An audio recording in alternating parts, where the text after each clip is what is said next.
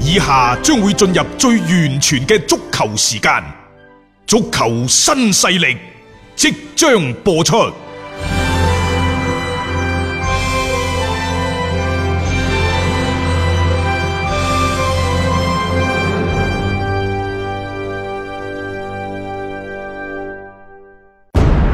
足球場，英雄地，幾多難忘時刻。攞翻住個波，從廣州太陽神到恒大富力，從東較場驚天一射到亞冠加冕，從童話變成現實，從英雄變成傳奇。最偉大嘅球員，最不可思議嘅入球，勝敗之間只有一線，神奇之處，魅力所在，一比零啊！各位，只可意會，更可言傳。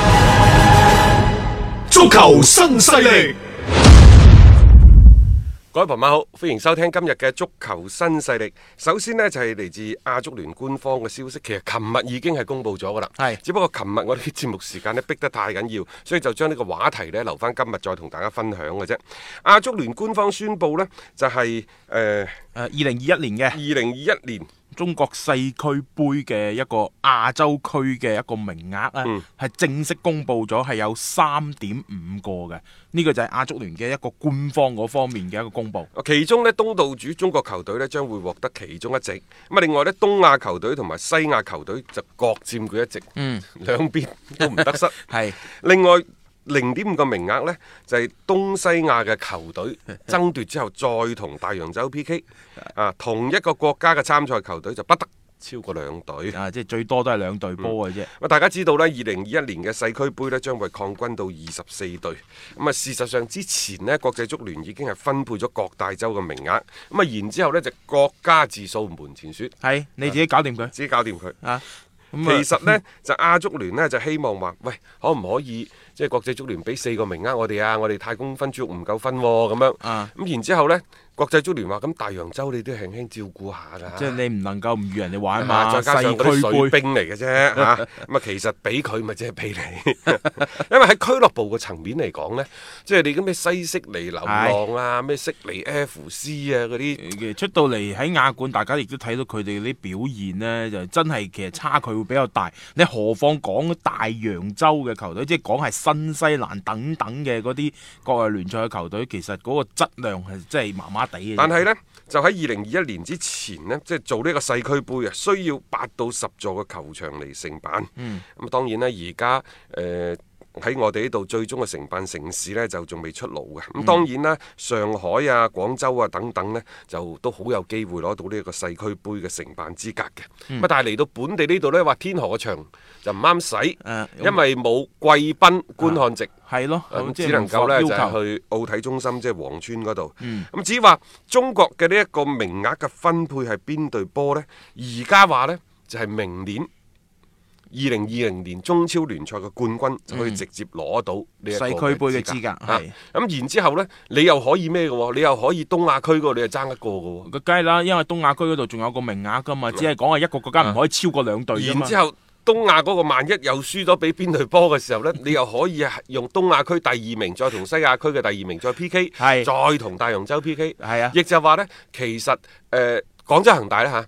佢係有三次嘅機會嘅，啊，冇錯，第一次聯賽冠軍，第二次、啊就係呢個嘅東亞區。第三次就即係係附加賽 P K 得嚟嘅 啊等等。啊，即係有機會去參與呢一項嘅盛事啦。誒、嗯同埋我始終覺得啊，大家唔好忘記啦，廣州恒大亦都係呢個世區嗰個咩俱樂部會嘅創始會員之一，誒、啊多少都有啲嘅情面喺裏邊嘅。啊嚇當然啦，而家就話亞足聯同埋 FIFA 對呢一個亞洲區嘅名額嘅分配，只係達成咗一致。嗯，最終呢都要話得到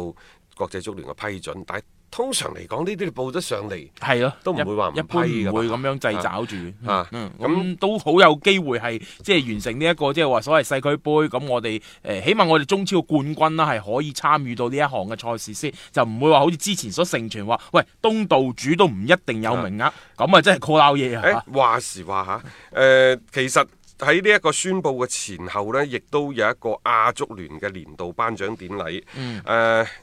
喺呢一個頒獎典禮上邊呢，再一次令到中國球迷認識咗。一個獎項係，叫做亞足聯草根足球獎。呢個草根足球獎好多個獎嘅喎係，有激勵獎。有發展發展獎獎，有潛力獎，佢唔係一個嘅喎。 好啦，咁誒呢一個草根足球嘅激勵獎呢，就中國足球協會係攞到嘅。啊誒嗯啊佢係年度誒係咯，咁你呢個激勵獎你可以見到其實都即係同好多嘅其他嘅一啲協會都係 都係並駕老齊啊實驅講咧，呢個激勵獎呢，我又覺得有啲即係過咗份咯。啊！因為草根足球嘅激勵獎，誒我哋嘅草根足球好好咩？我哋一年有幾多場賽事嚇？ 巨規模咩？等即等係巨規呢啲模啊，咩即係呢啲，我覺得其實可以量化嘅再或有啲嘢者啊就係喺我哋一啲高校或者中學啲足球賽嘅賽事嚟講，我哋嘅日本多咩？當然，人哋日本足球協會已經係攞到咗一個年度嘅激勵大獎係嚇，激係等激等勵協會等咁喺度等亦都要恭喜呢，就係中國香港，因為佢係攞到亞足聯年度嘅發展協會獎嘅。咁啊當然呢，仲有啲咩潛力協會啊，就俾咗關島足球協會，呢啲都係即係鼓勵性質，鼓勵性質啊嘅啫我覺得我覺得即係話鼓勵呢啲地方大力去發展一啲嘅草根足球，以草根嚟去帶動全民嘅呢個足球狂熱等等啦吓，咁誒、呃，無論如何咧， 即係中中國作為即係又亦都攞到呢一個獎項啊，亦都希望自此咧係一路咁樣更加多咁推廣啊足球呢一項嘅運動。嗯咁啊，另外呢，亞足聯年度嘅最佳運動員呢，就頒咗俾卡塔爾嘅阿菲夫。嗯啊最佳嘅女足運動員呢，就係、誒啊呢個紅谷。啊，沙沙希希冇錯，嗯咁然之後呢，就最佳嘅所謂年輕球員呢，就係、韓國嘅李光仁。啊，佢喺世青賽表現好好啦啊。嗯咁啊，女足嘅最佳年輕球員呢，日本嘅遠藤純。然之後最佳嘅男足教練係俾咗鄭仲鄭正容容喎。係啊，韓國嘅教練啦。嗯咁啊，女足嘅最佳教練呢，就高倉麻子。咁另外呢，亞足聯五人制嘅最佳球員呢，就吉川有樹。誒、嗯孫興文係連續第三次攞到咗亞足聯年度海外最佳球員獎。佢、嗯其實係跳住跳住嚟嘅，一五年、一七、年都攞過，咁啊今年一九年呢。 即係逢單數年爆係發啊都喎輪都輪到佢㗎啦，因為之前嘅金球獎嘅排名呢，佢係排到咗第二十二位。好犀利㗎啦！亞洲球員嚟講啊嚇，已經係第一㗎啦亞。足聯嗰度誒呢一個誒、啊嗯所謂金球獎嗰度，佢係公佈三十個人，嗰三十個人嘅排名出晒嚟俾你出睇。晒嚟，全部睇晒㗎，依次入入座㗎，所以孫興文有咁樣樣嘅一個成績咧，作為即係亞洲球員嚟講，我確實係好值得去驕傲嘅一個事情嚇。咁、而且你睇到佢嘅嗰個發展嘅即係軌跡，而且成個嘅爆發嘅趨勢啦，可能會越嚟越犀利嗯添嚇。啊咁啊，呢、個就即係一啲嘅頒獎典禮嗰邊嘅情況啦。誒、啊有開心嘅，係亦都有可能失落嘅，但係唔緊要，我覺得呢啲頒獎典禮更加多咧，都係太公分豬肉嘅啊啫。年底呢，就總係呢一個各種各樣嘅頒獎典禮嚇，咁啊啊包括喺嚟緊呢個禮拜，我哋有中超嘅頒獎典禮啦，就有呢一個嘅足協杯嘅頒獎典禮。嗱，舊年呢。嗰個屬火神杯就運咗去上海上港嘅主場，大家仲記唔記得啊？未開波之前話上海上港嘅名已經刻刻咗咗上上個杯去啊嘛嗰度，一時呢就係引起即係好多球迷嘅反感，啊極大嘅呢一個嗯呢個爭議啦爭議係咯好啦，啊今年我又想問問啦，就係話呢個足協杯係咪喺現場班呢？足協嗱，杯按照過去啊，過去嘅做法呢，就係現場班嘅。係啊，肯定㗎啦，現場班㗎啦。咁啊點解足協杯可以現場班？點解中超聯賽嘅冠軍又唔可以喺現場班呢？嗱，你唔俾面，我又唔俾面啊！大家即係有時中國足球啲嘢就係俾面派對，嗯所以啲咩最佳運動員啊，嗰啲咩咩咩 MVP 啊嗰啲，反正簡拿華路就走咗啦，係啊，保連奴就走咗係啦，啦成班嘅。啲外援啊，全部都已經去晒休假㗎啦。嗯就算啲即係老資格嘅國內嘅運動員啊，佢哋都走得七七八八啦。嗯冇錯當然啦，就台面總係要撐嘅。咁啊，到期時睇下恒大嗰度呢，有邊幾個老嘅或者係年輕嘅球員出席啦。嗯但係入選咗李鐵國家隊嗰隊波呢，嗰啲球員呢，就肯定係出席唔到噶啦。嗯，冇錯，佢哋而家仲喺度密鑼緊鼓咁喺度備戰集訓，因為其實東亞杯呢，好快咧就會殺到埋身，即係對於佢哋嚟講都係一啲比較正規嘅賽事啦。同埋呢班國腳呢，就並唔係話必然入選嘅嗰批人嚟嘅，所以佢哋都要為呢，就係、內練下可能四十強賽嘅一啲席位啦，去爭奪一下上場嘅時間。啊，講開呢，就其實誒、呃、聯賽結束咗之後呢，有啲數據嘅盤點，即係喺度可以同大家分享下嘅嚇。咁嗯啊、積分最高嘅係廣州恒大啦嚇，然之後呢，國安係攞到咗史上積分最高嘅亞軍。亞軍呢樣嘢你記唔記得啊？我哋講話今年嘅情況一定會誕生嘅一定會誕生啊中超又或者中國頂級足球啊嗯聯賽歷史上呢積分最高嘅亞軍，果然呢就被我哋言因為嗰中。個競爭真係太激烈啦。各各位要留意我哋嘅用詞，我哋冇話不幸言中，係言中咗。嚴重咗，係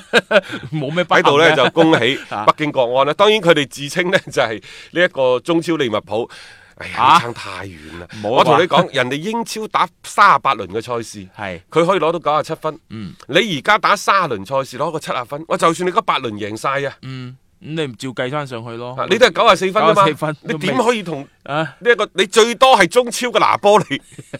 你點可以講話中超嘅利物浦啊？但係我覺真得係點比都好，你就離晒大譜。啊 誒咪就係點比都好，唔係冠軍啊嘛！即 係呢樣嘢，佢哋仲需要來年繼續嘅努力先得啊！即係呢個係即係今年嘅所謂嘅競爭之激烈啦係嚇。失波最多嘅球隊唔使講啦。啊唉，廣州富力啊，廣呢州個富力即係係漂背嗰咁啲你大家啊當然亦都恭喜佢哋啦嚇， 因為呢，佢哋有咁血，啊有係金靴，係另外呢，佢哋嘅失波嘅數字就係同聯賽冠軍積分嘅數字一模一樣，大家打咗個平手，不分伯仲，不分上下。所以咪廣州未贏夠咯。 即係各項都要爭第一啊嘛，樣樣每一樣嘅評選都要咁可唔爭可第以一。話廣州未入夠呢唔知未俾人入夠，唉呢個講笑啫。希望呢種情況咧到此為三十止場賽事，啊，七十二個波，嗯平均每場二點幾啊？啊，二點四個，仲要多，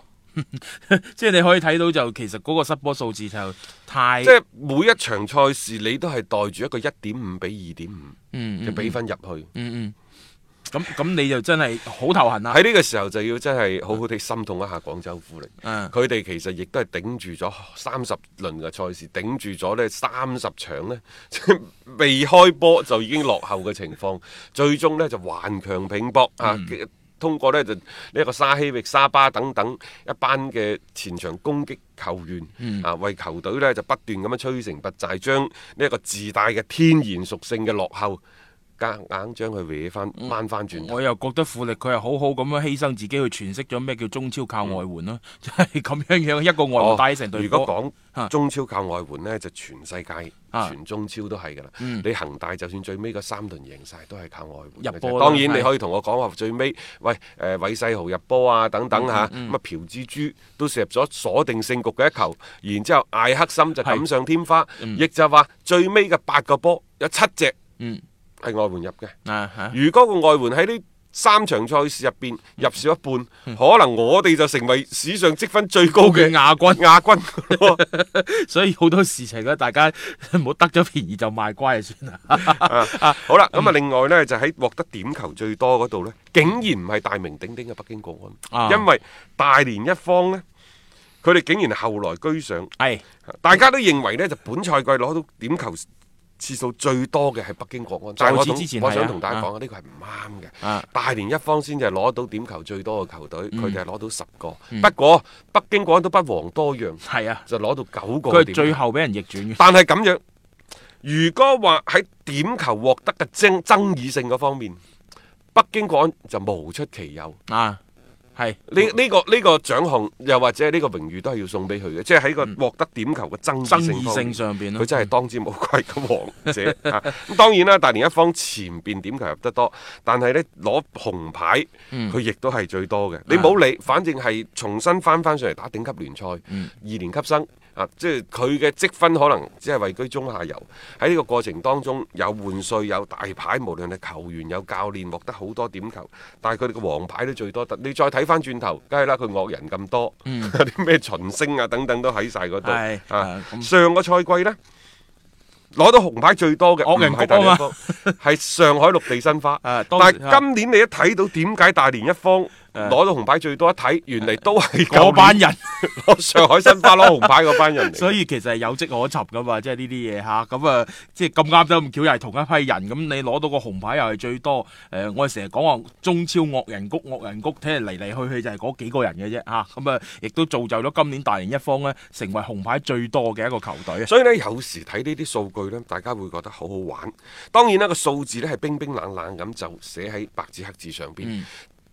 不過我哋話呢，就係喺呢一個數字背後所透露出嚟嘅信息量，嗯，其實係非常 之大，所以睇你點樣解讀嘅啫。係呢啲解讀呢，真係唔同嘅人有唔同嘅解讀，所以點解我哋成日話大家得閒放工嘅路上點都好呢，多啲聽下我哋嘅節目，聽完得啖笑都好啊。咁啊係啊嚇，即係娛樂啊嘛， 呢、個就係我哋節目嘅一個宗旨嚟嘅嚇。啊咁啊，當然咧，仲有其他嘅一啲嘅即係所謂嘅數據上面統計，咩最多烏龍球啊，重慶嗰邊多啦，啊，然後咩最乾淨球隊就山東同埋武漢卓爾等等啊，即係都會喺賽季尾段呢，就不斷咁樣去統計出呢啲咁比較有趣嘅啲數據，平時大家可能就唔會好留意嘅啲信息嚟嘅，咁啊亦都同大家叫分享下啊。